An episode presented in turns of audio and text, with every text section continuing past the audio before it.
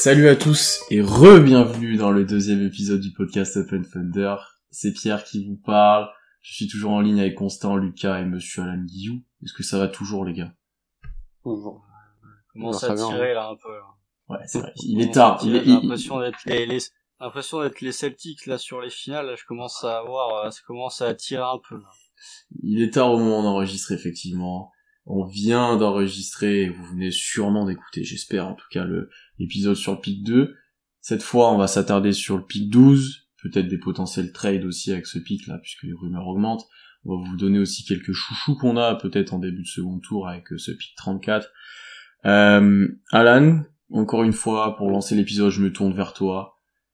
Déjà, simple, avec ce pic 12, qu'est-ce que tu fais si t'es au KC Est-ce que tu cherches à trader pour monter et quel profil? Ou sinon, quel profil t'intéresse? En gros, tes prestiges c'est quoi ta strat pour, euh, c'est quoi ta strat pour ce pic-là Ah, je pense que ce qu'on disait sur la de l'épisode du premier épisode, c'est que si ça dépend de comment Presti va, évaluer la draft, souvent combien de, de, premier tour, de grade de premier tour il va avoir vraiment très solide sur cette QV, et ça va dépendre de ça pour sa stratégie de, qui pourrait être de monter ou de descendre. Parce que si pour lui, euh, c'est une draft vraiment à 6, 7 joueurs, voire 8, je pense qu'il aurait tout intérêt à monter utiliser peut-être asset pour sécuriser ce qui pense vraiment un, deux des huit meilleurs joueurs de la draft, par exemple, parce que c'est ce que tu pourrais avoir si tu es en deux et ensuite que tu montes. Et trade down, ça voudrait dire que pour lui, vraiment, il y a vraiment un large noyau de joueurs qui sont un peu équivalents entre la fin de la loterie et, le, et la, fin des, des, des 10, en gros, de la dizaine. Et s'il reste là, je pense que c'est, je pense qu'OKC encore dans un moment et qu'on serait pas forcément d'accord. Je pense que les deux se valent. Donc ici, peut se dire qu'ils sont pas dans le moment de, de, de drafter au, fit ou au, plancher. C'est-à-dire un plancher très sécurisé, mais peut-être un moins bon plafond. Ou alors ils peuvent se dire que ah, on reste dans cette dans cette optique d'aller chercher du talent, du talent, du talent, des pièces qui sont positives, qui sont influentes dans la prochaine bonne équipe de d'OKC. Donc euh, je pense que ce pic-là va révéler beaucoup de comment Presti voit la draft, comment Presti voit un peu son effectif, comment Presti voit un peu les années prochaines. Mhm. Non, mais c'est complètement ça. hein. Le, je pense que Presti doit tout faire pour essayer de monter, euh, essayer de trade up. Après, euh, on, on en a parlé déjà euh, pour le space et tout, c'est le, le coût de, des pics de draft pour trade up, c'est, c'est juste fou. Donc, euh, et on a surtout pas les assets pour, euh, pour le faire, donc je pense que ça va nous coûter très cher. Et c'est là où- futur pic, ça peut, tu peux les avoir en futur pic. Ouais, mais après, faut voir aussi la valeur que ça. Ouais, c'est ça, voilà. Donc c'est et puis même juste aussi euh, les équipes qui voudraient trade euh, trade avec nous. hein. C'est aussi ça. On avait, il y a quand même très peu d'équipes qui seraient intéressées par les assets qu'on a euh, à proposer. Mais je pense que c'est vraiment le, le scénario optimal si on arrive à, à trade up, parce que ben le gap en vrai euh, entre les joueurs qu'on pourrait viser avec le trade up et les, les joueurs qu'on pourrait avoir avec le pick 12, c'est il y a quand même un gros gap, je trouve. Mm. Et c'est clair que les choix de, de Presti sur euh, sur ça, ça va ça va montrer tout, ça va vraiment dévoiler, je pense, le, beaucoup plus que le pick 2, les, les ambitions pour euh, l'année prochaine et même les années à venir. Pour, pour qui tu trade up toi? Alors juste euh, Lucas avant de donner euh, la, la parole à Constant. Est-ce que c'est encore On un... sait tous, on sait tous. Bon, Oui. ouais, je pense qu'on je pense qu'on a globalement à peu près les mêmes joueurs. euh. Je trade up pour AJ Griffin, pour Ben Maturin. Après, il y aurait qui d'autre? Après, En vrai, pour moi, c'est les deux. c'est- Après, ça dépend où- est-ce que Sharp pourrait descendre. Mais parce que stratégiquement, c'est- euh, c'est c'est pas exactement le même type de joueur en termes de plafond et de d'apport immédiat, tu vois.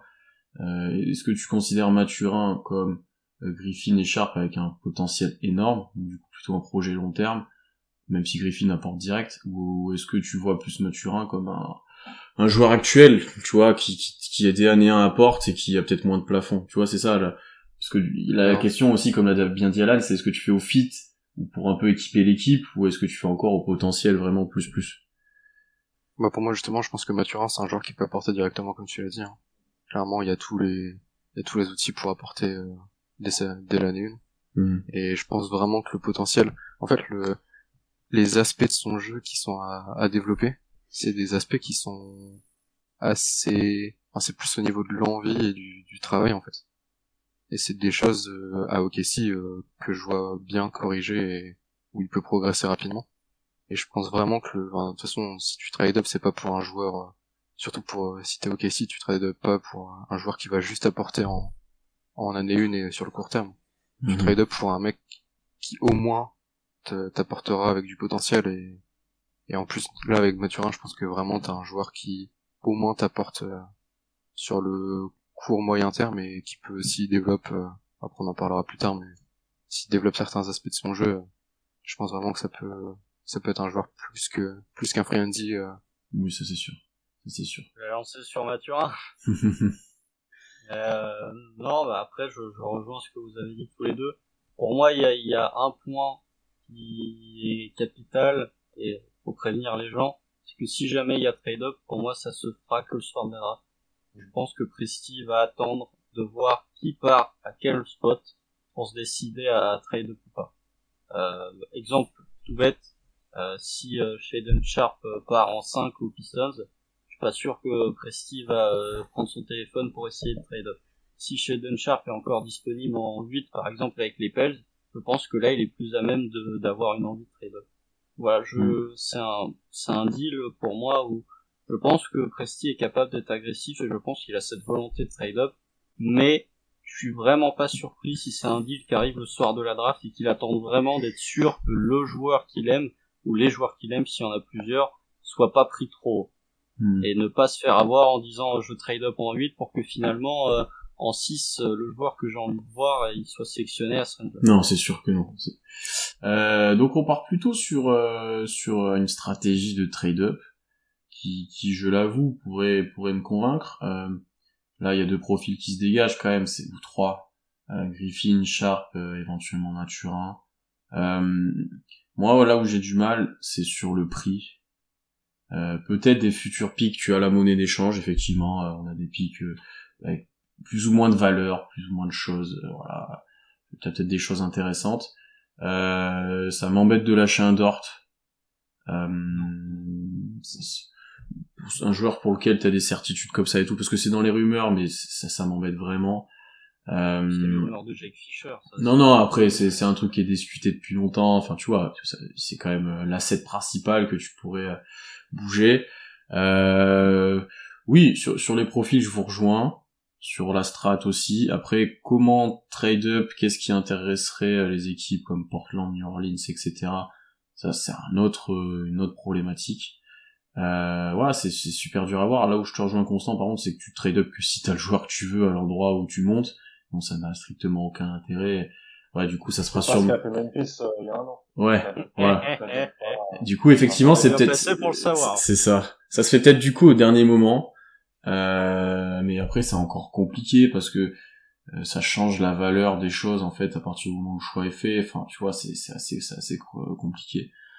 C'est c'est dur à voir, c'est dur à voir. Parce que souvent, euh, ces trades-là, ils se font avant la draft, j'ai plus tendance à dire, que après ou pendant. Pendant encore, j'entends. Ouais, pendant ça augmente encore plus le ouais c'est c'est la sûr valeur, quoi. Hmm. Ah ouais. Je crois que Dort n'a jamais autant de valeur que ce soir. Et il en a, et il en a c'est jamais aussi peu que quand il est fait, quoi, tu vois, donc, euh, Que Une minute après. Ouais, c'est ça. Donc euh, assez assez compliqué là-dessus. Euh, bon, on va revenir sur les trois profils qu'on a évoqués. Le premier c'est Sharp. Alors Constant a fait un long scouting sur euh, Shaden Sharp. Euh, Ouais, lisez-le. Lisez-le, c'est Euh, c'est- c'est- ouais, bon, Ce que t'as dû regarder comme match. Ouais. Non, mais j'ai vu des trucs, mais au moins, tu vois, je me suis rendu compte que euh, même en high school, le gars jouait, enfin, il y avait déjà Kendall Brown dans son équipe. Donc, ouais, là, tu- on reparlera peut-être. Kendall Brown. Ouais, c'est Euh, où intéressant. Non, peut-être alors plus euh, Alan et, et Lucas sur Sharp. Euh, Est-ce que ça vaut le coup d'aller le chercher plus haut?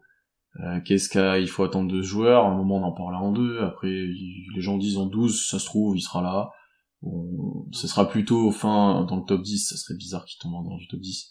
Euh, voilà, est-ce que, ça vaut le coup de tenter le, le pari et le risque chez le Sharp? Non, bah c'est c'est le joueur mystère de la draft. Hein. C'est il a même les, même ceux qui le suivent depuis depuis plus longtemps et tout, il y a très peu de gens qui, qui le connaissent vraiment, qui quand on voit le, nombre d'interrogations qu'on a sur des joueurs qui qui ont joué euh, en NCAA ou en G League et tu compares ça à un joueur qui a pas qui a même pas joué cette année, c'est vraiment compliqué de, de réussir à l'évaluer et de, de de voir à quel à quel range il peut il peut tomber.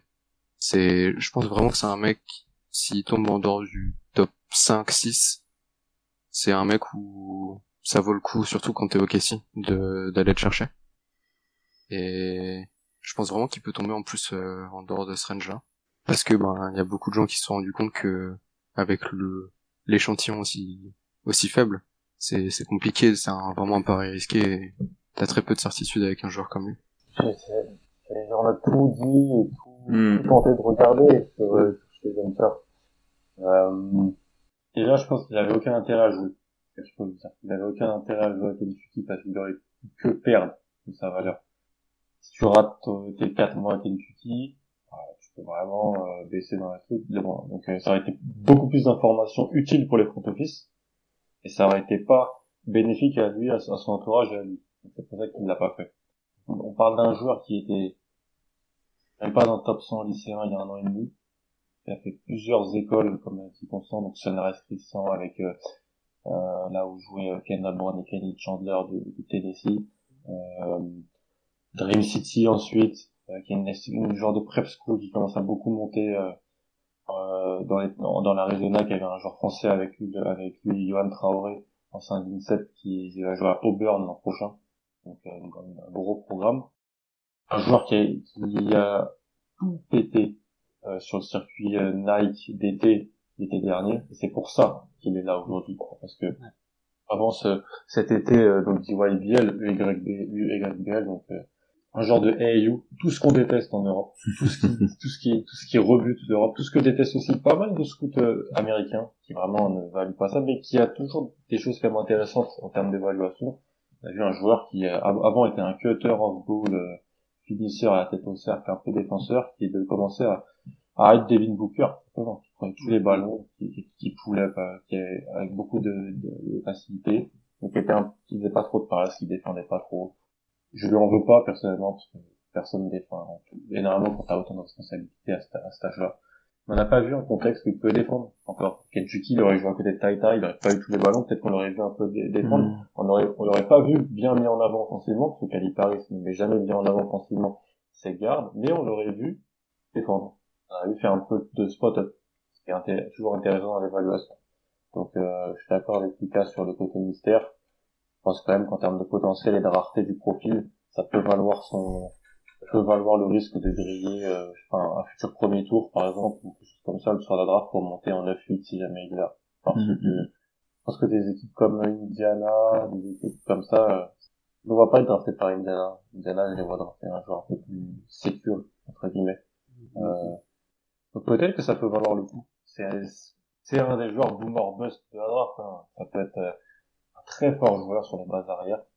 Comme ça peut être euh, un sixième homme qui met des points, comme ça peut être un joueur qui est capable de se contre NBA.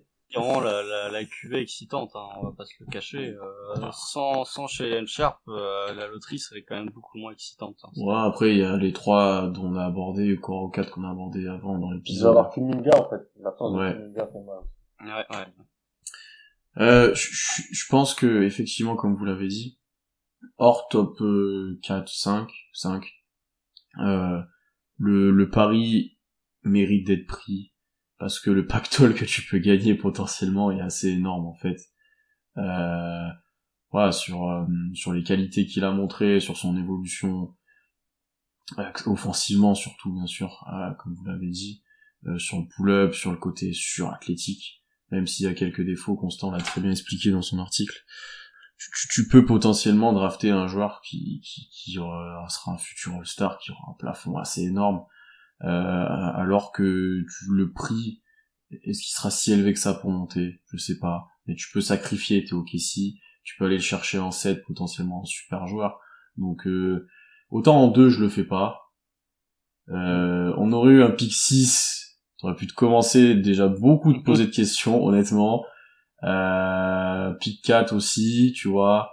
Mais là, si on arrive à faire un petit truc pour monter de 12 à, à, à 6, 7, 8, j'en sais rien, euh, sans payer euh, trop cher non plus, parce que tu prends quand même un risque en le prenant.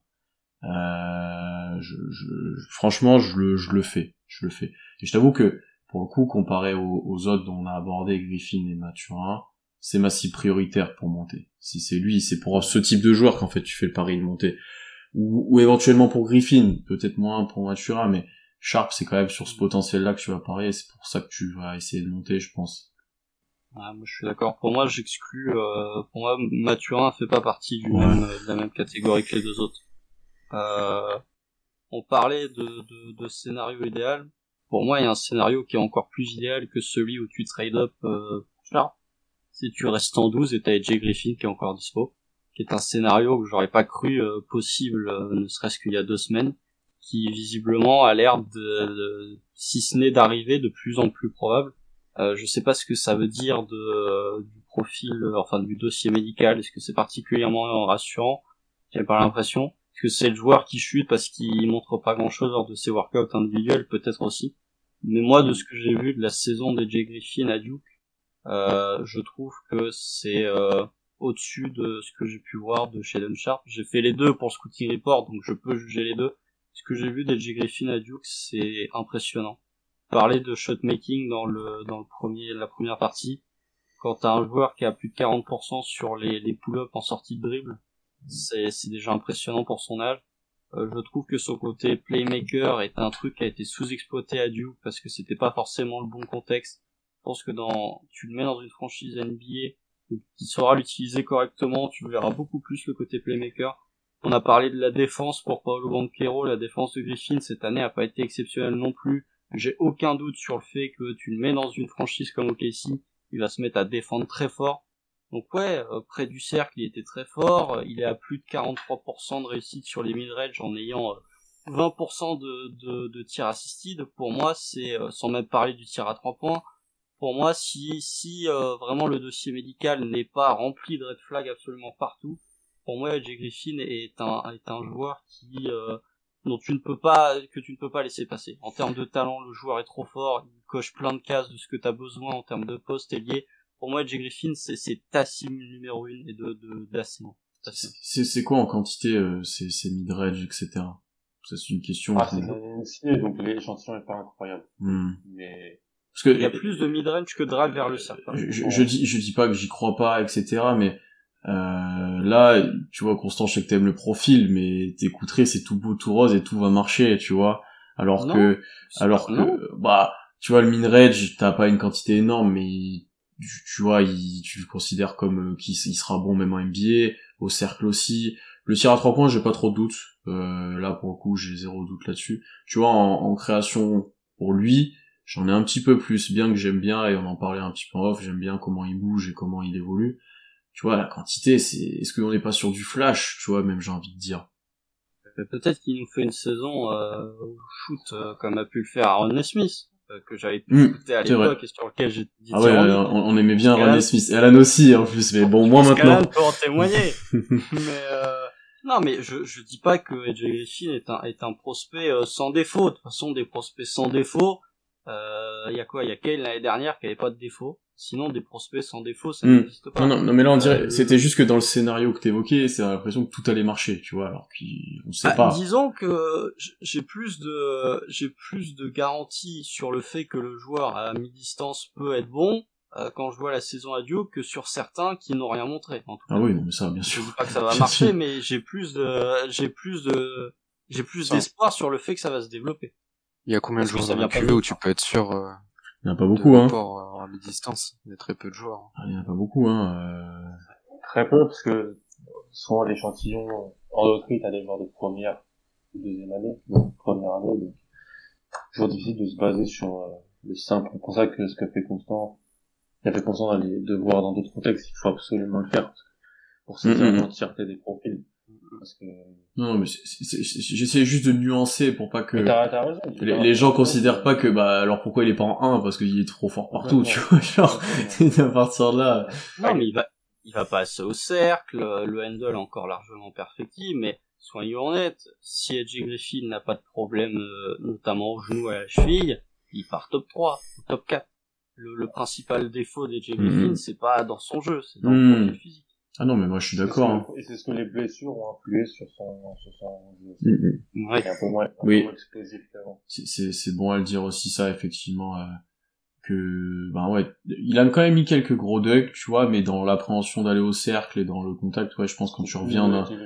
ouais, je comprends. Ah, Alors. Non, est-ce oui. que ça le redeviendra après C'est un autre débat, tu sais, avec un peu de temps, de reprise de confiance. Non, de- bien sûr. Mais euh, non, voilà. Après, C'est le, mon joueur préféré, hein, Mm, la- mm. la draft. Là, là, là, je, je nuançais le propos de Constant, mais le joueur est archi excitant et c'est un prospect, c'est un prospect ultra intéressant dans son profil, dans son poste, dans ce qu'il apporte. On le tir déjà, euh, moi qui, qui, qui, qui est un fanat du tir à la draft, euh, là pour le coup, euh, là pour le coup, tu peux pas, tu peux pas lui enlever. Même si au début la gestuelle, j'ai fait oula. Au final, ouais, c'est archi propre, c'est archi propre. Euh, L'équipe américaine U16, euh, championne des Amériques, il était avec Jabari Smith, il n'y avait pas de débat sur qui était le meilleur prospect hein, en 2019. hum, hum. Depuis, Jabari Smith s'est développé, et après, et depuis, euh, Eddie Griffin s'est fait les croisés, et ensuite s'est blessé au pied. Donc, euh, ça a tout, tout chamboulé son développement. hum. Je pense que quelque part, ça l'a, dans son malheur, ça l'a un peu servi quand même, parce qu'il pouvait plus compter sur euh, l'explosivité qu'il avait avant. Du coup, il a été obligé de travailler d'autres sec- d'autres secteurs du jeu. Et c'est ultra intéressant du coup parce qu'il a développé de nouvelles armes si jamais il retrouve un peu plus de de- d'explosivité.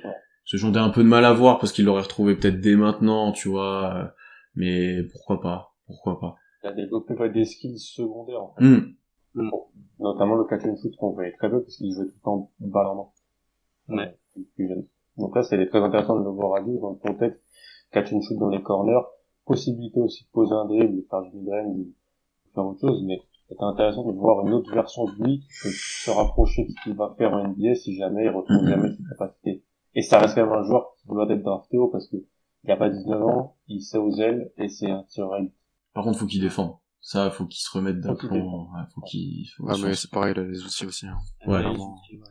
Oui, mais bon, après, des fois, tu t'en sers pas tes outils. Sinon, euh, il y a certains joueurs qui seraient des défenseurs monstres, mais qui n'ont pas le, le. Je dis pas que c'est le cas de Griffin, mais t'as pas l'intelligence collective, oui, t'as pas. Bah, typiquement, oui. euh, tu pars de là, lui, ça devrait être un monstre. Enfin, tu vois. Ou tous les Antetokounmpo devraient être des monstres défensifs. Je suis pas sûr que les frères soient si bons que ça. Après, les frères ont pas tous le physique de... Ouais, c'est- Yannick. Non, non, pe- Euh, bon. personne n'a le fils de euh, euh, du coup, on a, on a, on avait Lucas avec Mathurin, on a parlé de Sharp un petit peu tous, il y avait pas mal Constant avec Griffin. Ces trois prospects-là, c'est impossible de les voir en 12. Griffin, peut-être. Ah, je dirais, c'est- je dirais pas. hein. J'ai du mal à lire ce qui va se passer dans la deuxième partie de la loterie. Ouais. Une fois que t'as passé le top 4, là, tu, tu... Pour moi, Là où- du 5, c'est mystère complet. Comme L'année dernière, on avait beaucoup de certitudes, je pense. On savait que Wagner il serait, on savait que Moody il serait, on savait que Duarte, Duarte, on savait que ça pouvait vraiment le faire avec, avec Baji, va peut-être être Duarte cette année, on peut voir. Hum, hum, hum. fin, fin de loterie encore.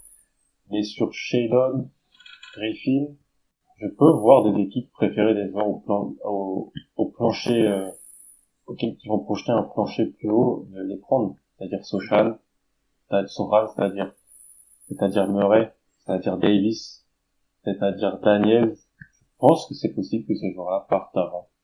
Pas que c'est ce qu'ils vont faire. Peut-être même un Duren, hein. Ouais. Peut-être Jalen Duren. Peut-être. C'est des, des profils qu'on va évoquer, ça. Des, des- de- tout de suite, d'ailleurs.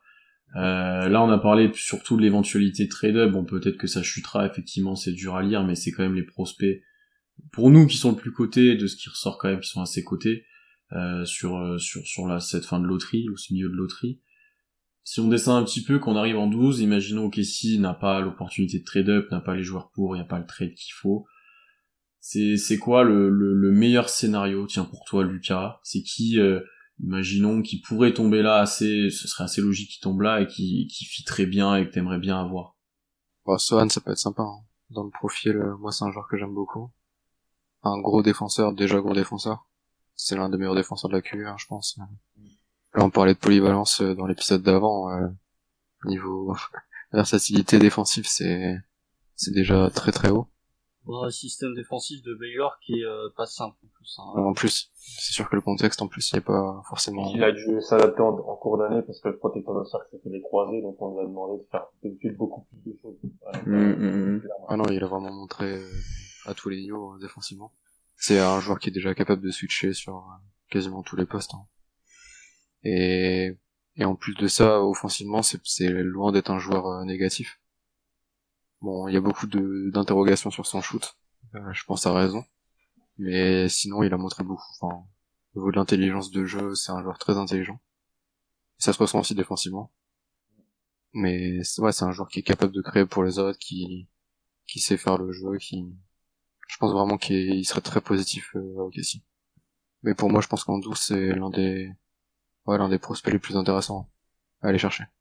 Je pense que d'accord. Je, je pense que le- euh, ça, ça te rejoint globalement, moins moi. Bien que, en fait, je l'ai déjà dit, il y a pas trop de profils. Je suis fan complet. Il y en a un ou deux que j'aime bien, mais je pense qu'ils seront partis avant. Euh, je serais pas euh, mécontent de l'avoir, mais offensivement, j'ai un peu de mal. C'est toujours ce, ce problème du tir auquel je crois pas spécialement. Euh, et j'en avais parlé avec Constant la dernière fois. Euh, Pour moi, son utilisation, si tu le fais jouer au KC, c'est à côté peut-être d'un des grands, on va dire Chet si t'as pu le drafter, euh, qui te servira de, de guy défensif à un peu combler tous les trous qu'il peut avoir. Euh, donc il sera très bon à OKC. Hein.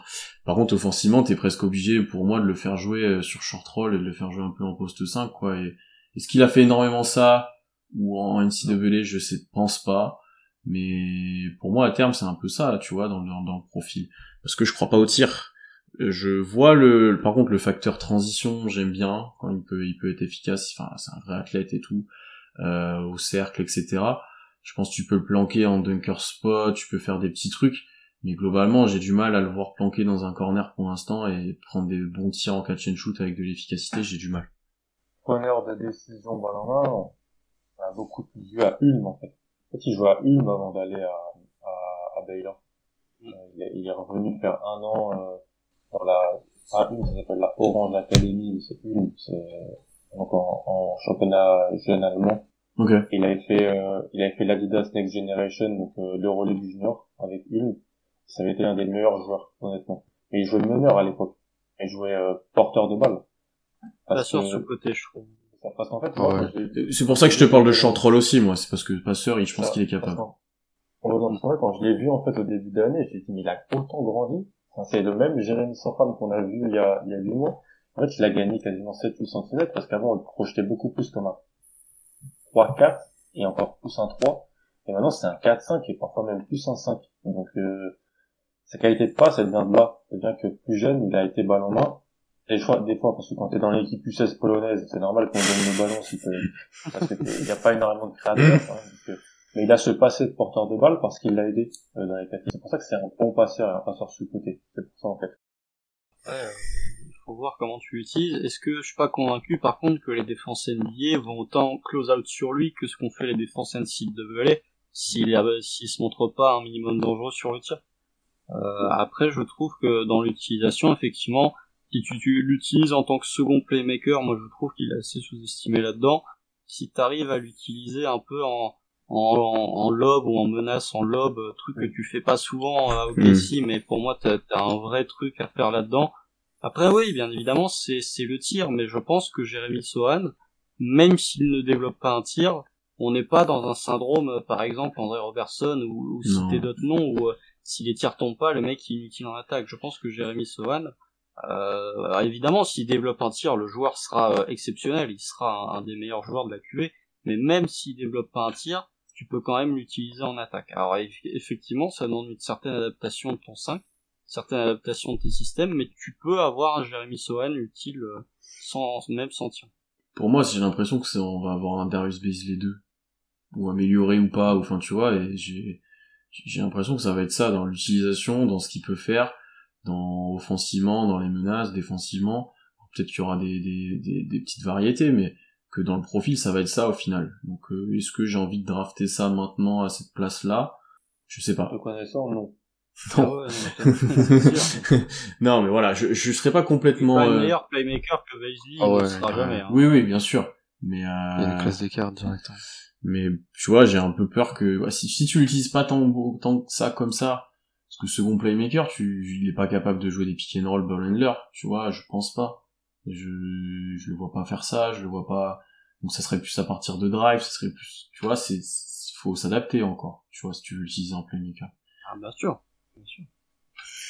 Mais comme il faut t'adapter pour euh, quasiment tous les joueurs Ouais. qu'on va citer là, hein, Mm, mm, offensivement, hormis encore une fois Edge Griffin, qui pour moi s'insère parfaitement dans, dans ton système offensif, si tu draftes un Shaden Sharp, va falloir aussi t'ajuster Un petit peu, ouais, c'est sûr, c'est sûr. Euh, Constant, toi, du coup, ce serait quoi ton choix parfait? Est-ce que c'est Sohan aussi ou c'est un autre?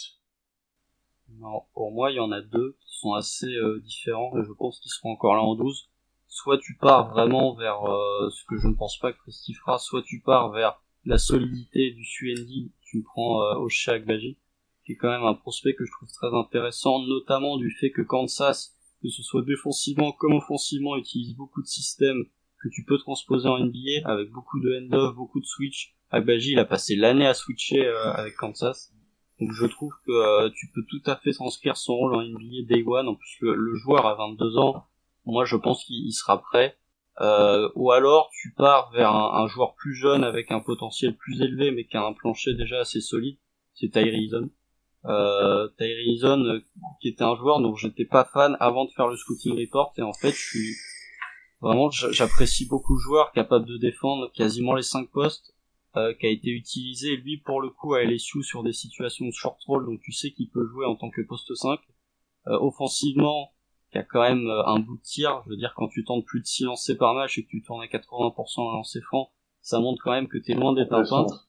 Entre 50% Progression. et 80%, c'est incroyable. bien sûr bien sûr. Donc euh, ouais pour moi c'est les, les deux scénarios qui sont assez radicalement différents mais je trouve que un, un Tyree un et en plus il tomberait dans un contexte qui serait qui serait parfait pour lui enfin on parle souvent de ces ces sauts d'humeur ou du côté un peu foufou je trouve que vraiment euh, dans une franchise comme OKC il serait parfait Alors ici, il va se faire engueuler par Daynault et après on aura des vidéos virales à commenter en live pour dire mais non c'est pas grave. Euh, Bah, c'est- clair que, comme l'ailier, c'est ce qu'on cherche et que c'est rare, non, sur un écoute constant, c'est les ailiers qui veulent. Bien sûr Euh, il veut Griffin, Agbaji ou Tarleton. C'est des 3-4 ou des 3. Moi, je pense que c'est trois bons choix. Compter avec ces trois-là. C'est Agbaji un peu plus bas parce que, moi, il est un peu trop vieux pour être drafté là, mais en même temps, chaque année, il y a des joueurs qui sont labellisés trop vieux et qui, en fait, se retrouvent à être meilleurs que des joueurs qui étaient plus jeunes qu'eux, mais qui étaient plus développés. La draft 2018 a bien montré ça. Euh, tout le monde voulait absolument Knox avant les deux Bridges parce que Knox était plus jeune. Euh, c'est pas une science infuse la draft. hein hmm. que si t'es plus jeune, tu vas drafter.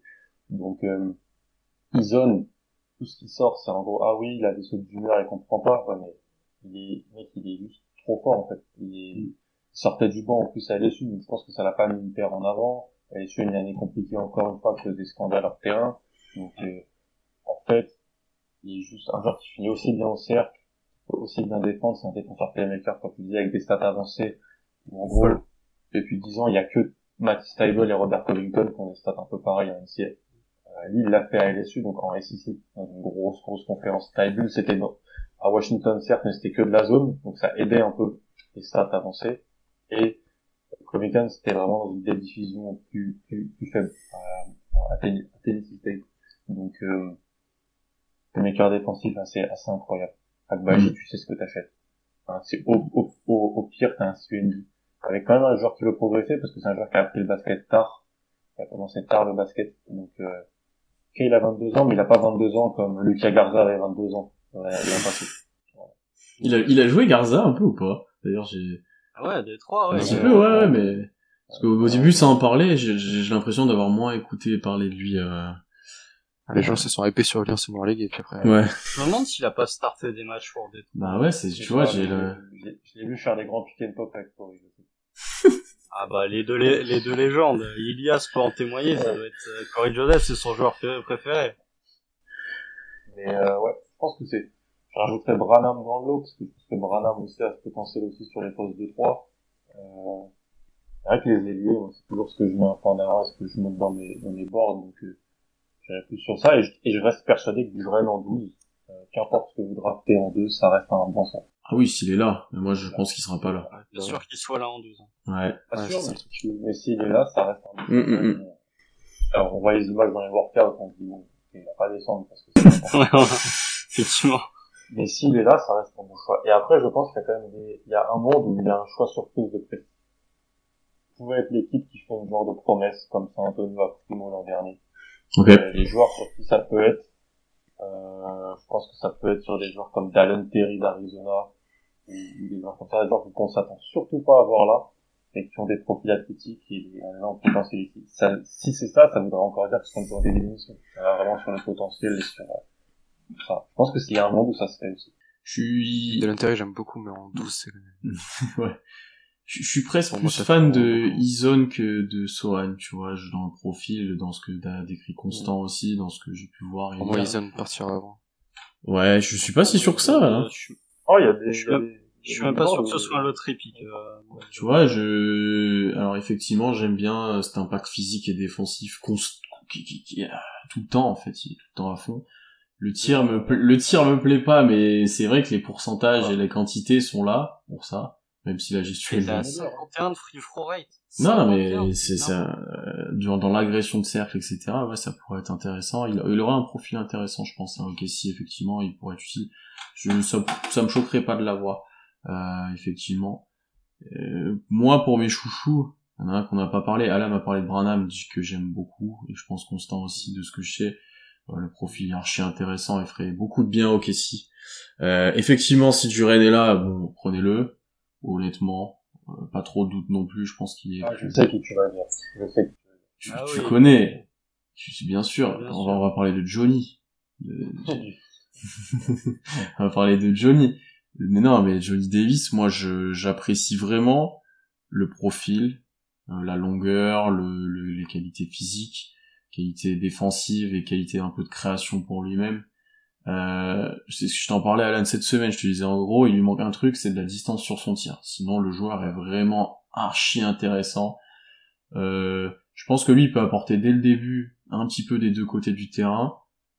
Tu sais qu'il ça deviendra au moins un bon role player, mais qu'il a un, un potentiel de création pour lui et peut-être un range qui s'allongera, etc., qui fera que ça sera peut-être plus que ça, tu vois. Euh, et puis lui, pour le coup, tu peux l'inscrire assez facilement, je trouve, dans un collectif offensif, donc notamment celui de OKC, de par son jeu off-ball, euh, qui est archi intéressant. Je pense qu'il a pas besoin d'énormément de choses, de ballons, etc., pour briller. Je pense qu'il pourra s'exprimer, même si, même s'il y a des joueurs qui portent beaucoup la balle à côté. Euh, non, j'aime On l'a vraiment pas trop vu en off-ball en vrai cette saison. Euh, avec Timus, Ah non, avec. Timus. Ouais, c'est ça. Mais c'est pour ça, c'est pour ouais. ça. Je pense qu'il est capable de faire les deux. Que c'est intéressant qu'il ait eu ces Ouais, deux contextes-là, euh, tu vois. Et, et je pense que lui, défensivement, il s'inscrirait aussi dans la politique d'Okessi, dans ce qu'il a envie de, de faire. Je, je trouve que c'est un prospect vraiment intéressant. Envie sur le terrain. Ouais, c'est ça. Encore une fois, on revient un peu comme ce que j'avais dit pour Jamari, tu vois, t'as une envie qui, qui fait plaisir, alors que comme tu le dis, il avait un rôle prépondérant cette année, et tu pouvais te dire, bon, euh, ouais, ça, tu vois, il peut, il peut se reposer un peu, mais même pas. Non, j'aime bien. Après, est-ce qu'il sera l'an 12, je suis pas sûr non plus, honnêtement. Euh, je sais qu'Alan, toi, tu l'as plus haut, et tu le vois bien dans d'autres équipes, le profil est grave intéressant. Pas Washington. Hmm. Ouais, ouais, il y a une grosse rumeur Washington, ouais, effectivement. Mais lui, si jamais il tombe, il y a quand même, parmi tous les joueurs qu'on cite, il y en a quand même qui seront là à un moment. enfin, ils peuvent pas Ouais, tous c'est être... Oui, En fait, quand, quand tu prends quand tu prends du recul, tu vois, Pierre, tu dis qu'il y a, il y, a, il y a aucun, euh, enfin, il y a peu de prospects que t'aimes vraiment. Et quand Mm. tu regardes, quand on parle de, de Bénédicte Mathurin, quand on parle de Malaki Branham, de, de Shaden Sharp, de Jay Griffin, de euh, Johnny. de Zach Baji, de Carrie Eason, finalement, euh, t'as plein de joueurs que je trouve on apprécie et qui sont des joueurs qu'on a envie de voir au KC. Hmm. Au final, les, les joueurs qu'on n'a pas du il y a moins de joueurs qu'on n'a pas du tout envie de voir au KC que de joueurs qu'on a envie de voir. finalement. Et on, on va en parler de ces si, joueurs-là euh, après. Oui, sûr. en fait, j'ai pas de chou- qu'on a pas trop envie de voir. euh, Ouais, j'ai pas de chouchou, c'est ça que je voulais dire. J'ai pas de mec, je dis ouais, je veux absolument lui. Euh... dans les années, les années précédentes, par exemple, c'était vraiment des crushs que tu, que tu voulais. Enfin, que Kay Jones, attention. hein. Moi, Kay Jones, c'était toute la fanbase d'Oklahoma, mais ouais, Kay Jones, j'aimais bien.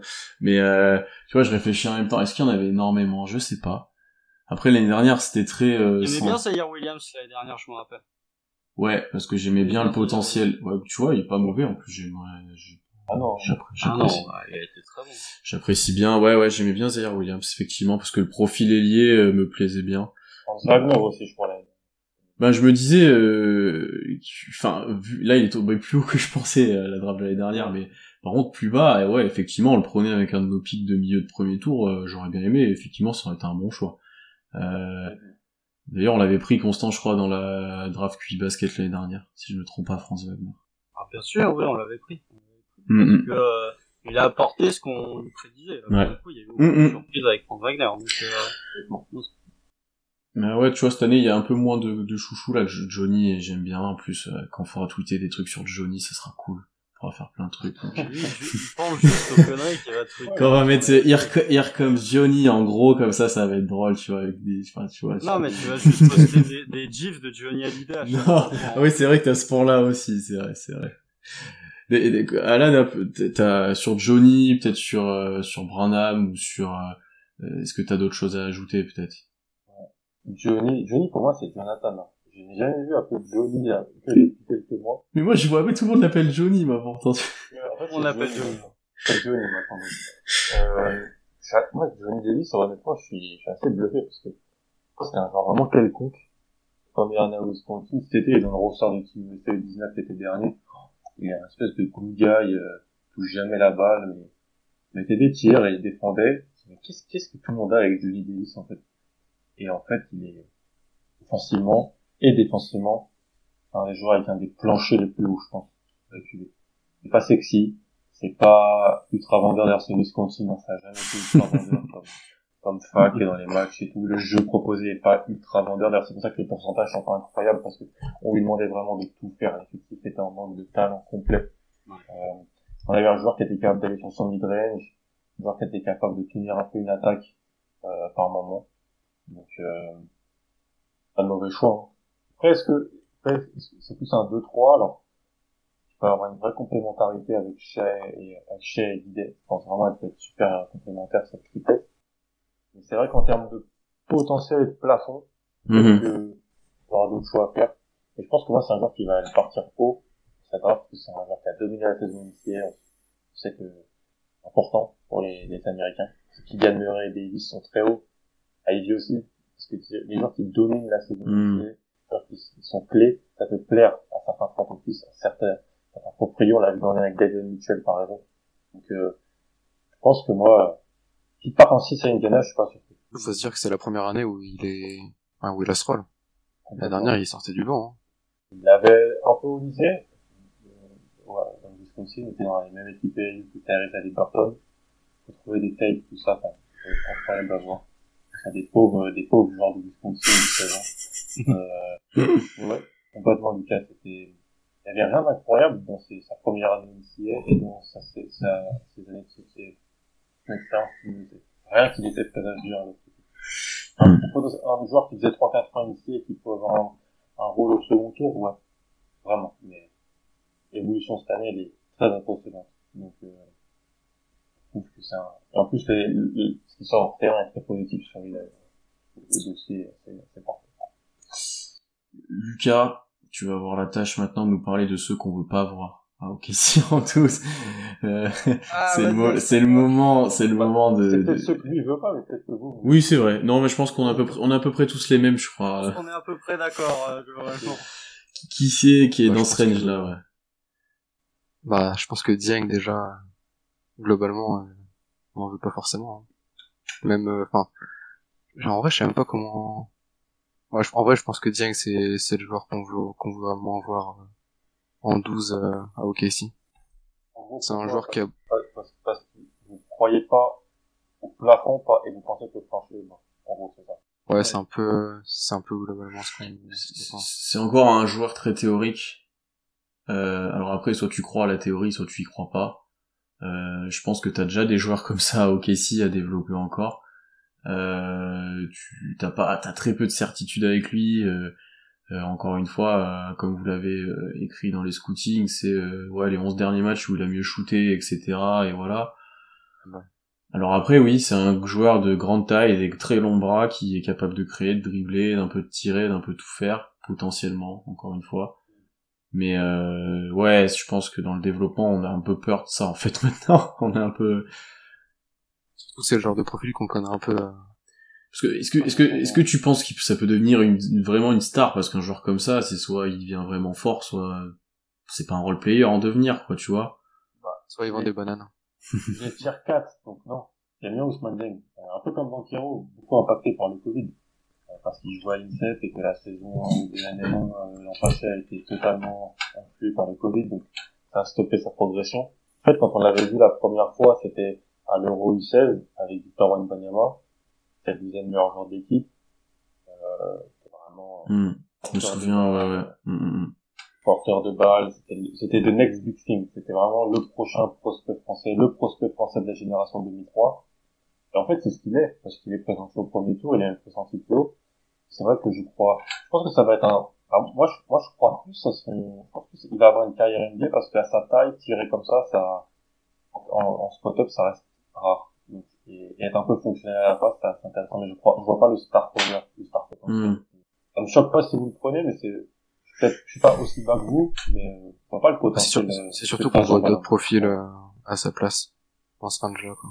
Ça, ça s'entend. en termes de sans même regarder les autres profils, c'est un truc que je dis souvent.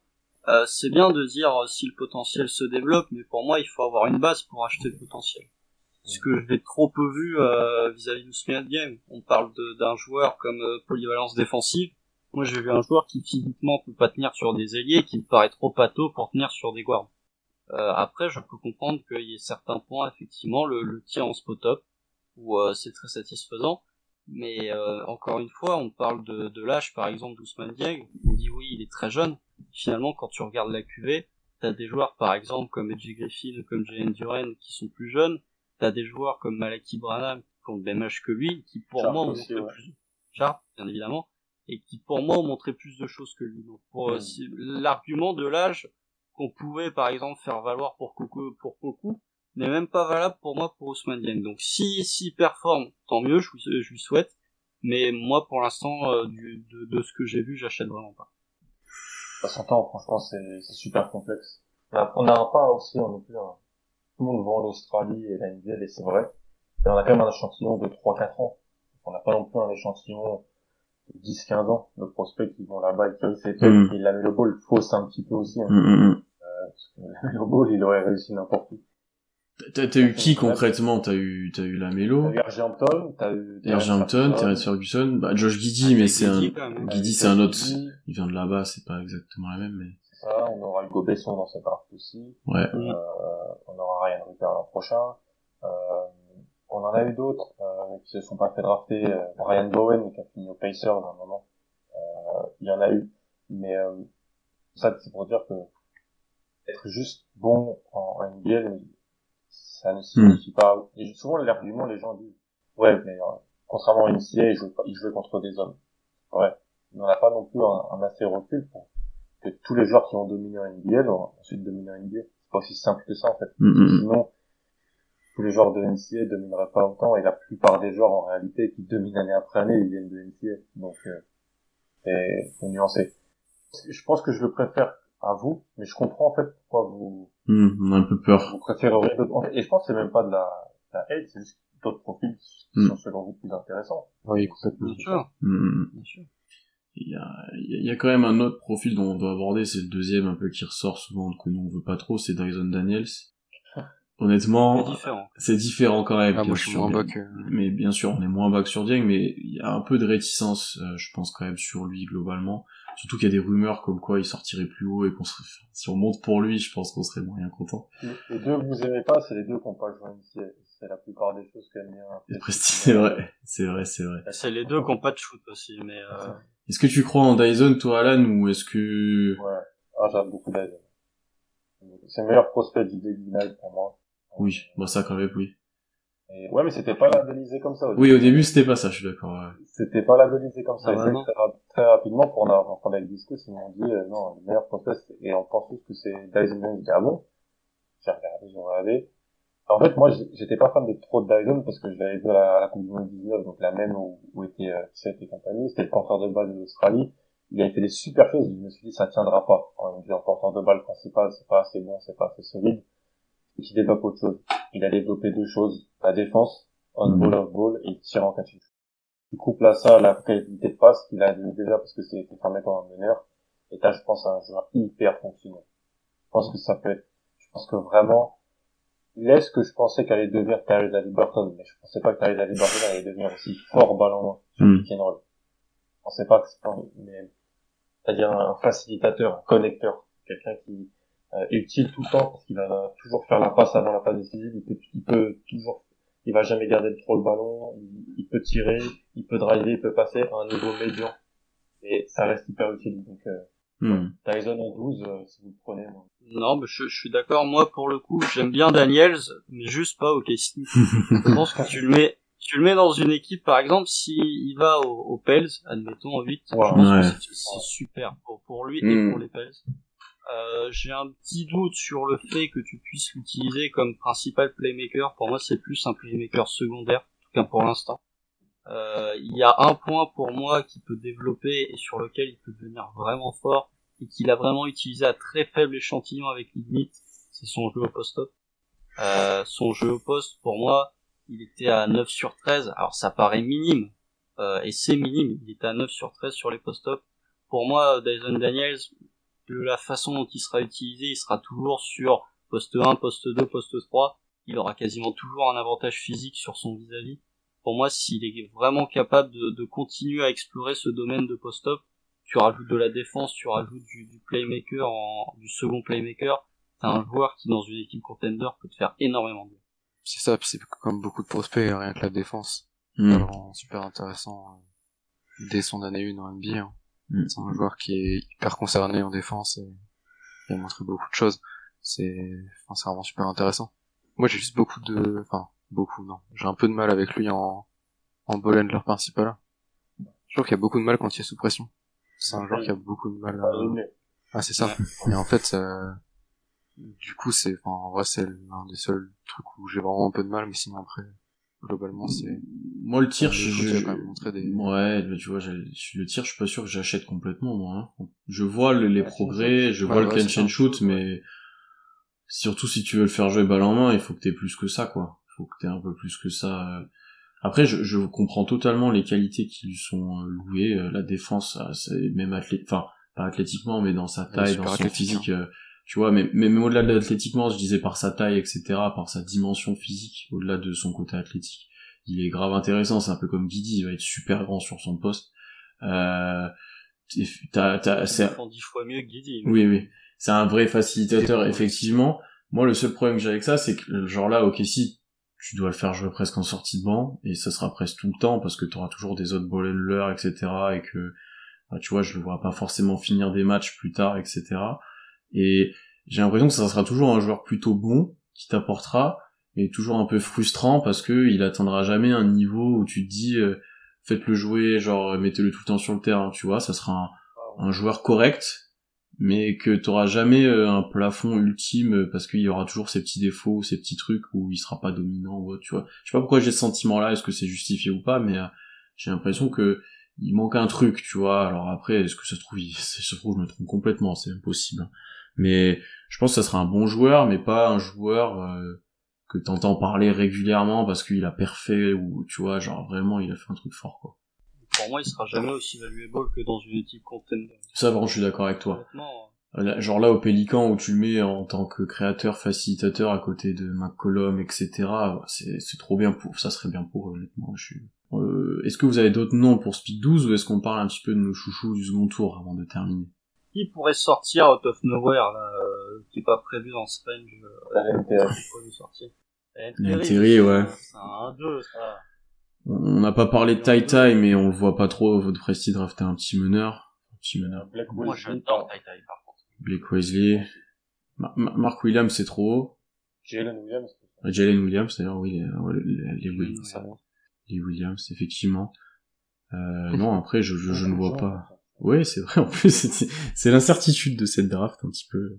Ah ouais, non, mais à partir de 6 ou ça va devenir un, un bordel. D4. D4. Ouais. En fonction de ce que vont faire les Kings, effectivement, il y a moyen que D4 ça parte, euh, ça parte en couille. Parlons, parlons second tour maintenant. Euh, Bon, donnez-moi juste chacun, on va faire un petit tour, euh, un prospect qui, qui vous plaît dans ce range-là, qui pourrait être intéressant au KC. Euh, je vais te laisser commencer, à honneur aux invités. Euh, moi, je pense que c'est là où vous devez essayer de tenter un, un rim runner, euh, là où vous pouvez tenter.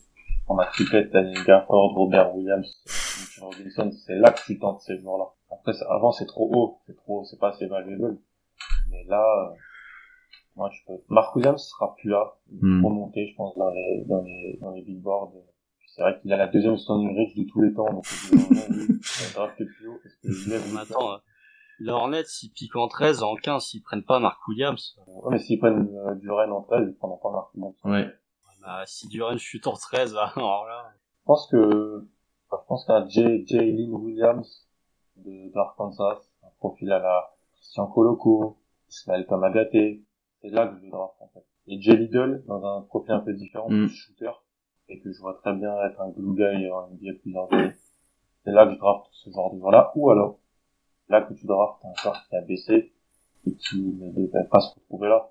Là tu draftes potentiellement un projet comme Bryce McGowens, comme, Ouais. euh, euh, Ryan Rollins de Toledo, Peyton Watson de UCLA, Nikola Jovic, si jamais il Mm. descend. C'est là. Deux, c'est toujours deux choses que je veux faire au second tour. Soit un joueur qui descend, soit un spécialiste à l'intérieur, parce que ça. Sachant que nous, il sera en tout, et je pense ce joueur-là, accessoirement, s'il est pris... euh, Il y a des À noms... l'intérieur, à l'intérieur, t'as, bon, t'as Robinson Earl, mais t'as, t'as pas donné des énormes garanties non plus sur le futur. si Surtout que c'est pas du tout le profil. euh, Voilà, ça, ça ressemble plus à, à, à quoi. Ouais, voilà, ça ressemble plus Ouais, à ce profil-là, mais pas à Coloco ou Kamagaté, etc. Non, c'est des joueurs que, que Constant, Lucas et Tom ont pu scouter, en plus certains, donc on vous invite à aller lire ça. Euh, Tu vois, pas s'il descend, peut-être. Tu veux du shoot, hein, donc, euh, Lucas, est-ce que toi t'as des chouchous Euh, Je sais que t'en as, mais je, je- je suis obligé de te poser Attends, la question. ouais, c'est parti. c'est parti. Non, bah après, enfin, comme euh, comme Alan et puis on en a parlé juste avant, euh, des, des profils de rim runner comme Coloco, euh, vraiment c'est, pour moi c'est vraiment le, le joueur que j'aimerais beaucoup en, en 34. Après pareil, des, des McGowens, des, des joueurs qui descendent. Après je pense pas que McGowens pourrait descendre aussi bas, parce que vraiment euh, le, le potentiel offensif c'est Hmm. c'est juste hallucinant. Et en plus de ça, le potentiel défensif qui est pas du tout exploité, mais c'est pareil, il a les- c'est un genre de joueur qui a les outils aussi pour, euh, pour être ce genre de fort défenseur. Et puis après, ben, il y a des joueurs à chercher à l'international, après. Je sais que ça fait beaucoup parler, mais... Moi, je suis très fan du profil Procida, en plus. Enfin, on va pas se mentir, c'est le genre de profil qui rentre parfaitement dans le, dans les besoins de, de Casey. hein. tu veux un genre d'Alex Abrines un peu plus grand, quoi. Ouais, c'est le genre de, en plus, enfin, Alex, voilà. non mais clairement, en vrai, c'est l'un des meilleurs shooters de la QV, rien que ça. En termes de mécanique, déjà, oui. Et puis il a montré beaucoup de choses offensivement. En plus, il joue avec des, des joueurs, c'est, enfin, les joueurs autour de lui, c'est quand même pas, c'est pas des lumières. hein. J'ai regardé quelques, j'ai regardé, je sais pas, 5, 5, 6 matchs sur la saison en, avant de, avant de le scouter, ouais, c'est, c'est compliqué, hein. Et puis non, en plus, euh, athlétiquement, c'est, c'est super intéressant. C'est un joueur euh, au euh, sur, il, il lâche des, il lâche des, des putbacks euh, de, de malade mental. En transition, c'est pareil, c'est un joueur vraiment super efficace, euh, qui pourrait Ah beaucoup oui, apporter. Ouais, hype Procida. il est fort, il est fort. Ouais, non, mais- Là, les- tu sais que les gens vont tous vouloir l'avoir avec ce que t'as dit. euh. Mais attends, tu sais que j'écoutais le, le podcast qu'a fait Veceni avec des mecs du Thunder et ça parlait du 34. Et Veceni a dit il y a aucun joueur du second tour sur lequel je suis plus haut que Prochid. Limite, il regrettait de l'avoir Mhm. mis en, en début de second tour et de pas l'avoir mis en fin de premier tour. L'ode, à Bon, De toute façon, un- pour moi, dans ce range-là, soit tu fais un pari, soit tu, soit tu prends Un pivot. un, un mec, euh... ah, c'est ça, Mm, clairement. mm, Ok. Constant, est-ce que t'as d'autres joueurs peut-être à évoquer? Parce que je pense que sur le côté pivot, on est un peu tous d'accord. Est-ce que t'en as d'autres peut-être petits chouchous? En grand, bah, moi, mon, mon, mon, mon chouchou, c'est, c'est Christian. C'est, Coloco. Euh, bah, non, moi que j'aime beaucoup. les humains Non. Les hommes. Ouais, ouais, les, les troncs. Les troncs. Oui, exactement. Mais, euh, mais non, mais parce que je trouve que, en fait, si tu n'es, si tu n'es pas complètement euh, garanti euh, sur le fait de prolonger un Darius Bailey, par exemple, même sans parier, sans évoquer le cas Giro, mais pour moi, un joueur comme euh, comme Coloco peut se faire une place dans un dans un effectif du Thunder de parce qu'il apporte énorme défenseur en drop, en attaque est quand même loin d'être inintéressant, que ce soit finition près du cercle, même en termes de réussite, euh, il a un poil de toucher en, en, au lancer, il est pas non plus euh, complètement inefficace. Euh, effectivement, il a 22 ans, il sera un peu plus vieux, mais pour moi, c'est un, un, profil que tu peux mettre totalement, euh, tu peux totalement insérer au Thunder et que pour le coup, tu n'as vraiment pas. Et comme dit Alan, c'est totalement le profil que tu prends dans ce range-là. Euh, je vois plus un, un, je préfère privilégier un intérieur parce qu'en fait, on parle de, de Prochida, on parle peut-être de Caleb Lustan, euh, qui est un joueur que j'aime bien aussi, mais à un moment, il faut aussi euh, faire le point sur le roster du Thunder. Si tu gardes ton 5 chez Guidi, Dort, que tu rajoutes, que ce soit Jabari, Banquero, Chet, ils vont tous jouer au poste 4, tu mets un Beasley, en sortie de banc, tu vas avoir Treman, Kenrich, Poukou, possiblement ton pick 12. En fait, il, te, il, te reste qui euh, Enfin, il te reste de la place, sans même parler de Muscala, sans même parler de Jamichael Green. En fait, je vois plus quelqu'un au poste de pivot avoir du temps de jeu qu'un ouais. allié où finalement aux ailes tu commences à avoir pas mal de jeu. Au 4 surtout. Ça va dépendre de qui on draft aussi mmh. en 12. Ouais.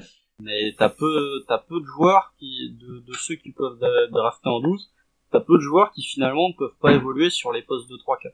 Non, mais de toute façon, je te rejoins. Euh... Un, un mmh, je te rejoins. Je pense que la priorité à ce moment-là, c'est un pivot. Après, comme l'a un peu dit euh, Lucas, ça peut être un pari. Je te parle notamment de Hardy sera sûrement parti, mais Marchand Beauchamp qui pourrait être là, tu vois, tu, tu, peux le tenter. Pourquoi pas? Sur un poste différent du coup. Euh, après, moi, je, je, je cible du shoot aussi sur ces postes-là, forcément forcément, tu vois, un, un, Christian Brown, tu vois, c'est encore un 4, mais ouais. ça tire. Tu vois, tu te dis, ce joueur-là, est-ce qu'il pourrait être utile, par exemple, dans, dans un collectif comme OKC, où, où là, t'as des besoins, peut-être qu'il pourrait faire sa place, tu vois. Ou un joueur comme ça, on avait parlé euh, en off de Jake Laravia, tu vois, dans le même style, enfin, c'est pas exactement le même style, mais ce, ce genre de role-player pour lequel tu pourrais avoir une, une bonne surprise. Euh, tu vois un peu comme la, un peu comme la Aaron Wiggins un petit peu l'année dernière mine de rien tu vois où t'as eu une bonne surprise pendant un moment en tout cas. Oui il est où le tir voilà. en pivot en, en dark horse est-ce qu'il y aurait pas ouais. Khalifa Diop aussi tu vois en en, en stash aussi. Le, tronc, le, roi des mmh, le tronc des troncs le plus grand des troncs messieurs juste pour finir on fait une mock draft très vite on le justifie pas on dit juste les noms Alan commence t'as le choix 1 Orlando okay. Non, on fait juste 12. On va jusqu'à 12, hein, on fait pas jusqu'à 30. Okay, okay. Okay, euh, de Chet en 1. Qui, euh, allez, Lucas, je te donne... Non, il fait sa moque. C'est pas... C'est ce que je ah, c'est ce qu'on fait Oui, c'est ce que... Non, c'est ce que tu ferais. Là, je te parle de... Toi, t'es Jim. Bon, c'est pas de la prédiction. Donc, Chet en 1. Lucas, t'as OK si. Ah, Banquero en 2. Hein. Ok. Constant, 3 Rockets. Qui doit partir le choix 3 en plus. euh... Bah, qui gagne le rêve. non, non, euh... non, allez, Jabari, Jabari. Jabari en 3. Kings en 4. C'est moi, je prends Ivy quand même. En 5. Pistons. Ok. 6 Lucas Pacers. Moi, je prends AJ Griffin. Ok. 7 Constant. Duren. Ok. Portland. Pélican, ouais. moi, en 8. Euh, qui c'est qu'on a oublié là? J'hésite. J'hésite entre Murray et Davis. Ouais, je prends, je prends quand même Murray, je pense. Comme il tombe ouais, un petit peu. En fait, c'est ça ouais. ouais. Washington 9, je prends Tari. Non, c'est les Spurs. C'est San Antonio. Ah, Tari. Wizards en 10, Lucas. Okay. Bon, pour moi, Benny Mathurin sort pas du top 10. Ouais, c'est vrai qu'il y a Mathurin encore. Que, je pense que tu prends, même si le profil c'est peut-être pas le plus optimal, tu prends quand même okay. le talent, c'est ça. Constant en 11 Onyx. Malaki Branham. En 12, trop bien, je prends, je, je prends Johnny. le gars est content. Et du coup là, tu vois dans notre mock, il y a pas. Il y a, il y a pas Sohan. Il y a pas Agbaji qui est sorti. Euh, il y a pas Ousmane Dieng accessoirement. Euh, il voilà. reste quand même des joueurs, on en parlait. Hein. Oui, il reste, c'est pour ça, c'était un test un peu grandeur nature. De... Sens obligé. En fait, de, de, de 7 à 14, il y a 11 joueurs quasiment. Donc et, et, et Mathurin, Mathurin, je l'ai un peu oublié moi, mais il tombe quand même en 10 du coup. Quoi. Hmm. Messieurs, ce fut un plaisir de faire ça avec vous. On va arrêter là. Donc euh, merci à tous d'avoir suivi ce, cet épisode ou le double épisode pour ceux qui ont tout écouté. On espère vous avoir renseigné au maximum sur la draft qui arrive. N'hésitez euh, pas à, à, vous à donner votre avis aussi sur la draft en commentaire, etc. Dans nos mentions, euh, qu'on discute un petit peu. Vous n'êtes peut-être pas d'accord avec nous sur les prospects, donc n'hésitez pas. Et puis suivez-nous partout. On se retrouve dans la nuit de jeudi à vendredi. Ça y est, je peux le dire. Ah ça y est. Dans la nuit de jeudi à vendredi. À partir quoi la, la draft est à une heure et demie, on va faire à partir d'une heure ou quelque chose comme ça, on vous recommuniquera les heures bien entendu. On sera en ligne avec Constant. L'année dernière, on était super nombreux. On avait fait du show. Constant, Constant surtout avait fait du show. Euh, cette Ah, année- mais cette année, préparez-vous, ça va être la même. Hein. C'est- Pierre qui c'est- connaît les pics, Non, il on a dit, pour, non, pour le 2 et le 12, j'essaierai quand même d'être surpris par l'annonce, euh, de, tu vois, d'arrêter un reste, moment. euh, Mais pour le reste, après, je le, je le regarderai, ouais, parce qu'il y a des trades et tout. Mais venez suivre ça avec nous, on sera en live sûrement une bonne partie de la nuit, parce qu'on sait pas trop s'arrêter des fois. Euh, et voilà, on se retrouve très vite, à bientôt. Et euh, Alan, merci beaucoup d'être passé dans ton emploi du temps euh, surhumain. Euh, tu, tu seras où le soir de la draft, toi, d'ailleurs? Non. Ok. Donc vous pouvez suivre ça, euh, genre avec sur votre téléphone, et nous vous regardez à la télé ou sur votre ordi. Voilà. en gros. l'onglet. Faites, euh, ouais, non, ouais, c'est, allez suivre aussi ce que fait Envergure, Alan, etc. sur la draft, bien entendu. Et on s'excuse pour euh, tous les problèmes de son. Euh, là, notre son était pas, au niveau des autres fois. On a eu pas mal de soucis d'en- d'enregistrement. On espère que c'était pas trop chiant à écouter. Donc on s'excuse par rapport à ça. Euh, on vous dit à bientôt. On se voit pour la draft. Et d'ici là, reposez-vous bien. Salut.